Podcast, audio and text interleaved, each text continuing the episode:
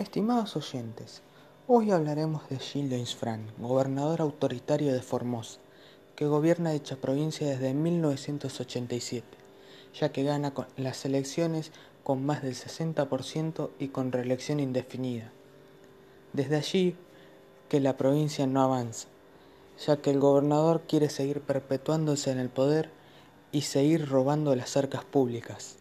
Sus hechos más conocidos son discriminar a comunidades indígenas que supuestamente dicen defender, no dejar pasar a varados que se encontraban en la provincia del Chaco y que no dejan pasar por la pandemia, estuvieron durmiendo al lado de la ruta algunos por más de seis meses. No era difícil la solución. Hacerles hisopados y llevarlos a centro de aislamiento. Y allí vamos a otro punto, la situación de estos centros que son inhumanos dejándolos allí por hasta más de 30 días, cuando la OMS recomienda que la cuarentena no debe durar más de 14 días. Por otro hecho reciente del gran gobernador formoseño fue cuando el la concejal Neme lo denunció por infringir los derechos humanos y la mandó a detener y labrar un acta por denunciar a un gobernador que permite todo esto. Y allí no nos quedamos, debido a que ahora no deja la libertad de prensa por no dejar pasar a equipos periodísticos de la oposición. Las personas, y ojalá que estas personas lo dejen de votar en estas elecciones y se den cuenta y lo castiguen en las urnas para que no gobiernen nunca más. Aunque el problema es que gran cantidad del empleo es público y hay personas que tienen miedo de profesarse en su contra por, perder su trabajo. Esto no es democracia. Si lo fuera se debe garantizar de que cada quien elija a sus representantes y la libertad de prensa. Muchas gracias por escucharnos. Los esperamos en nuestra página de Instagram, Unión Cívica Nacional.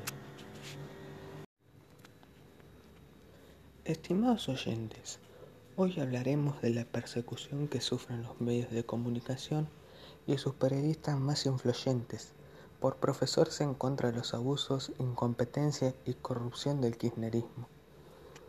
Algunos de los medios que sufren su persecución son Grupo Clarín, Grupo Nación y Grupo América, entre tantos otros de menor categoría, pero que defienden los intereses de la población.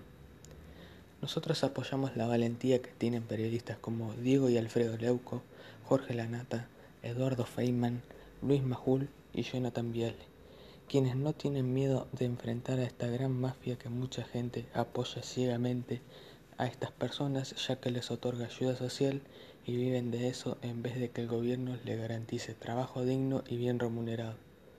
Para que estas personas que se encuentran en situación de pobreza puedan salir de ella y no vivir del Estado.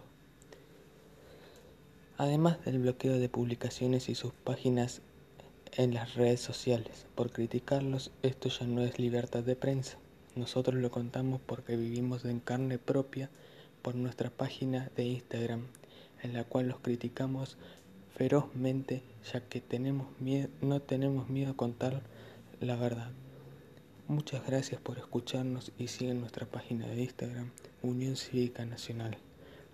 Gracias por su tiempo. Estimados oyentes, hoy vamos a hablar sobre la sociedad denominada Vila Manzano. En un monopolio creado, utilizado por el matrimonio Kirchner, su función era la de comprar y manipular los medios como una cantidad de emisoras de radio, entre otras adquisiciones. A los periodistas que trabajaban para ellos y eran fieles se los recompensaba, mientras a los que no lo hacían los despedía.